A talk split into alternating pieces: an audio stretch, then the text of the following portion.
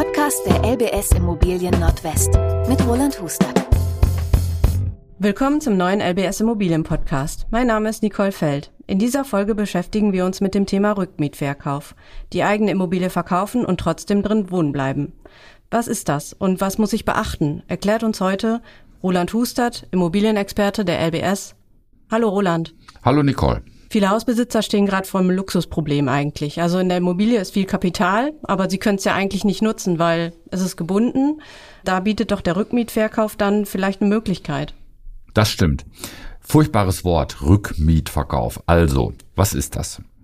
Ich habe eine Immobilie, die ist sehr wertvoll, die verkaufe ich an einen von unseren Partnern und dieser Partner vermietet sie mir zurück. Das klingt erstmal total schlicht, kann aber ganz viele Probleme lösen. Ähm, ich will mal ein Beispiel machen. Ähm, ich habe eine Immobilie am Stadtrand einer größeren Stadt, äh, die ist ja schnell 5, 6, 700.000 Euro wert. Und ich habe jetzt irgendeine Problemlage. Also entweder habe ich eine zu kleine Miete, entweder habe ich eine zu kleine Rente oder ich habe gerade Kapitalbedarf, Umbau, ähm, also muss mir einen Kredit aufnehmen, den ich aber vielleicht, wenn ich ein älterer Mensch bin, äh, gar nicht mehr will oder auch nicht bekomme. Äh, will meinen Kindern schon was geben und ähm, sitze also auf, auf einem wertvollen Objekt, was ich auch selbst bewohne, aber ich komme an diesen Wert gar nicht ran. Und hinterher freuen sich ja meine Erben. Das ist auch schön, aber ich möchte es jetzt nutzen und dann kann das eine Lösung sein. Und manchmal braucht man auch das Geld, einfach gerade. Also ja. kommt es einem gerade. Und wenn es nur für Luxus ist, ja. eine schöne große Reise, äh, Umbau vom Badezimmer, vielleicht wenn man ein bisschen älter wird, für ähm, Rollator geeignet, bodentiefe Dusche, die Heizung muss sowieso neu gemacht werden, das Dach ist noch nicht gedämmt, fallen einem tausend Sachen ein. Ähm, und wenn ich dann Rentner bin und vielleicht nicht so eine ganz üppige Rente habe, dann fällt mir das nicht so leicht. Und warum soll ich dann nicht den Wert des Objektes dafür nutzen, mein Leben nochmal schön zu gestalten? Okay, und wie funktioniert das dann mit dem Rückmietverkauf? Ja, ähm, man geht zu einem Partner, dem man vertraut. Das könnte eine Bank oder eine Sparkasse sein oder auch jemand anders. Ich bleibe jetzt mal in unserer, in unserer Gruppe bei einer Sparkasse. So, und ich habe jetzt ein Problem und dieses Problem schilder ich dem Menschen, mit dem ich da spreche. So, und der kommt jetzt zu der Lösung oder zu einer möglichen Lösung, dass das mit dem Rückmietverkauf ein, eine Problemlösung sein könnte. Dann wird das Objekt erstmal geschätzt, ungefähr der Verkehrswert ermittelt. Dieser Wert wird an unseren Partner gespielt. Der guckt sich das Objekt aber nur in der Papierform an. Bodenrichtwertkarte und äh, Mietspiegel und alles, was man sich da so angucken kann. Und macht ein unverbindliches Angebot und sagt also, für dieses Objekt wären wir bereit, so und so viel. Ich nehme jetzt mal ein Beispiel, 300.000 Euro zu zahlen und es dir für zum Beispiel 1.000 Euro zurückzuvermieten. So, dann sagt der Kunde, kann ich mir überhaupt nicht vorstellen, also das äh, ist alles viel zu wenig. Dann muss man nach einer anderen Lösung suchen. Oder der Kunde sagt, hm, klingt nicht so schlecht.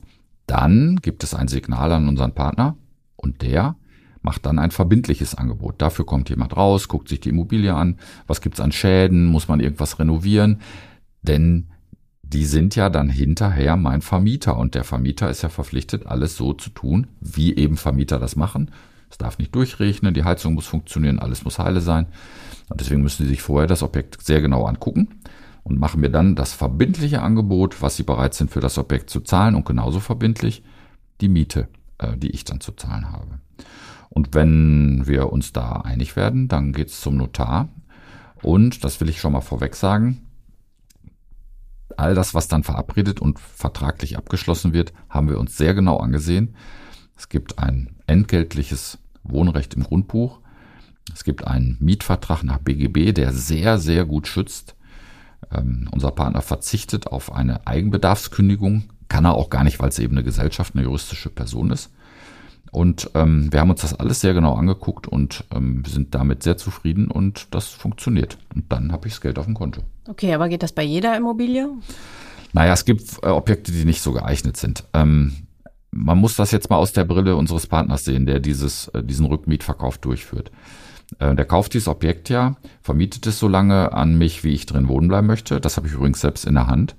Ich kann nach einem Jahr wieder ausziehen, ich kann auch zehn Jahre drin wohnen bleiben oder noch länger. Und ähm, danach verkauft er das Objekt aber wieder. Das heißt, der macht eine Prognose, ob ich dieses Objekt verkaufen kann und äh, zu welchem Preis. Und dafür ist wichtig natürlich die Lage. Es gibt sicher Lagen, die nicht gut geeignet sind.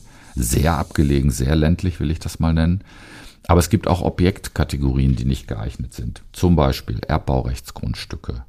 Zum Beispiel gemischt genutzte Objekte, wo noch ein Laden und eine Praxis dabei sind oder solche Dinge. Bei manchen Bauzuständen passt es auch nicht. Fachwerkhaus ist sehr schwierig. Fertighäuser aus den 70er Jahren sind sehr schwierig.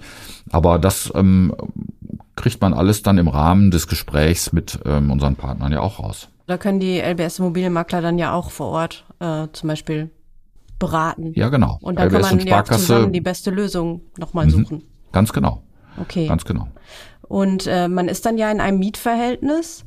Wer kümmert sich denn dann um den Erhalt der Immobilie? Weil eigentlich ändert sich ja fast für den Verkäufer ja nichts. Er bleibt einfach wohnen. Ähm, es ist nur ein kleines Gefühl. Er, er muss ja dann eine Miete bezahlen. Aber trotzdem ist er dann ja in einem Mietverhältnis. Und wie geht's dann mit der Immobilie weiter? Also das ist ganz interessant, was du gerade sagst. Also manchmal, wir haben ja da schon etliche Fälle von abgewickelt und die, nicht mal die Nachbarn merken, dass sich da was geändert hat. Ja, da wohnen die gleichen Leute im gleichen Haus und alles bleibt wie vorher.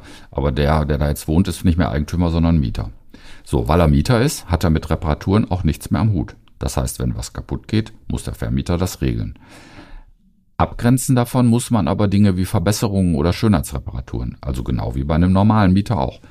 Also tapezieren, ja, schöne Farbe an die Wände, neue Türen, weil die anderen sind hässlich, das ist ähm, nicht Sache des Vermieters. Und häufig kommt dann auch so eine Frage, weil es eben gerade oft auch um ältere Menschen geht, äh, darf ich dann da einen Treppenlift einbauen? Darf ich dann anschließend noch irgendwas umbauen, damit mir mein Leben leichter fällt?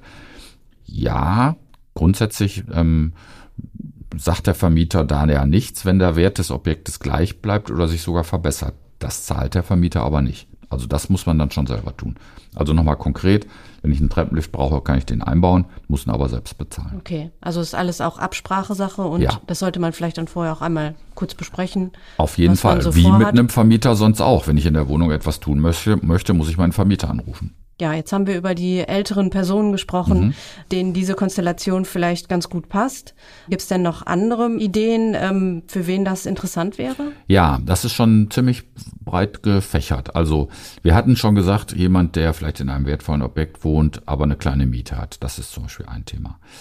Ähm, ein ganz unangenehmer Fall ähm, ist der, dass also von einem Paar vielleicht ein Teil stirbt und wenn es dann Kinder gibt und das Verhältnis ist nicht so toll, dann haben die Kinder, selbst wenn sie nichts erben, einen Pflichtheitsanspruch.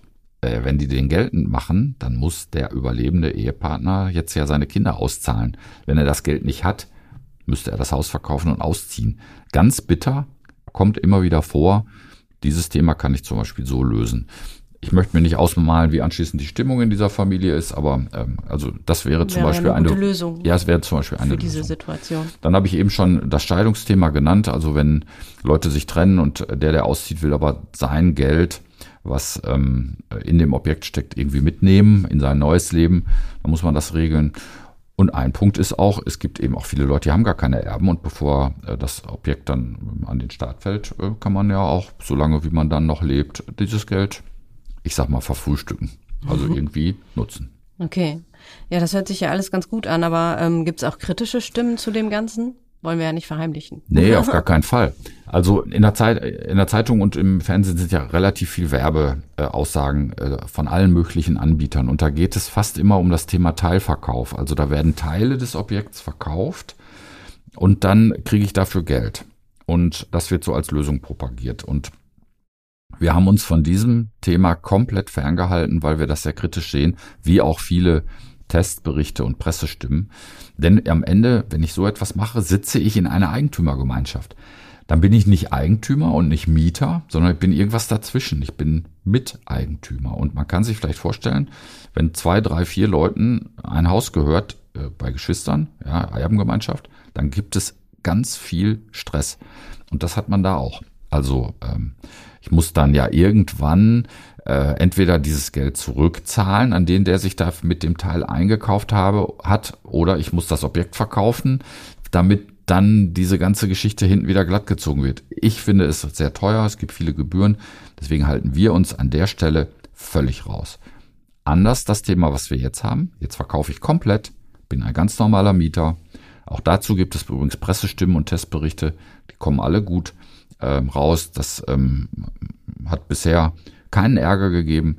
Ähm, wir machen das übrigens äh, schon seit circa vier Jahren mit einer Sparkasse zusammen und wir haben nur gute Erfahrungen. Das funktioniert gut. Also ich würde mich dann persönlich auch fragen, du hattest mal gesagt, fünf Jahre ist die Miete dann fix.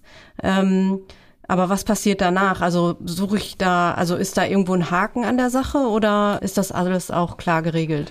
Also die Miethöhe, ich fange mal ganz vorne an. Die Miethöhe wird festgestellt äh, und natürlich auch schriftlich vorher äh, fixiert und als Angebot äh, nach dem ganz normalen örtlichen Mietspiegel. Das heißt, da ist man schon mal in einer ganz normalen Region unterwegs. So, in den Verträgen, die wir abgeschlossen haben mit unserem Partner, sind die Mieten für fünf Jahre fix. Ist der Mieter älter als 80 Jahre, gibt es lebenslang keine Mieterhöhung. Das haben wir so vereinbart. Mhm. Das ist gerade für ältere Leute eine große Sicherheit. Wie hoch die Miete jetzt konkret ist, das muss man im Einzelfall mhm. gucken. Aber wie gesagt, da gibt's vorher ja eine, eine Gesprächsphase, wo unverbindlich erstmal die Zahlen ausgetauscht werden, dann verbindlich auf dem Tisch liegen und dann weiß man, was auf einen zukommt. Und wenn man sich jetzt dafür entscheidet, äh, was, was ist deine Einschätzung? Ist das äh, Ganze transparent? Wie ist das Verfahren? Also wir legen ganz großen Wert darauf, dass alle Beteiligten wissen, auf was sie sich da einlassen. Ja, Deswegen sollten zum Beispiel, wenn es Kinder gibt, auch Kinder mit am Tisch sitzen. Denn da wird das Objekt, was ja sonst deren Erbe wäre, jetzt verkauft. Und wir wollen ja nicht, dass das hinterher Streit in der Familie gibt. Also alle sollten an den Tisch, die es irgendwie angeht. Das ist mal Punkt eins. Punkt zwei: Bei der Wertbestimmung des Objektes, das ist uns ganz, ganz wichtig, gibt es natürlich einen Unterschied, ob ich ein Objekt, was leer steht und un unbelastet im Grundbuch ist, wenn ich das verkaufe, oder ob ich ein Objekt verkaufe, was vermietet ist mit einem entgeltlichen Wohnrecht. Deswegen gibt es vom normalen Verkehrswert auch einen Abschlag.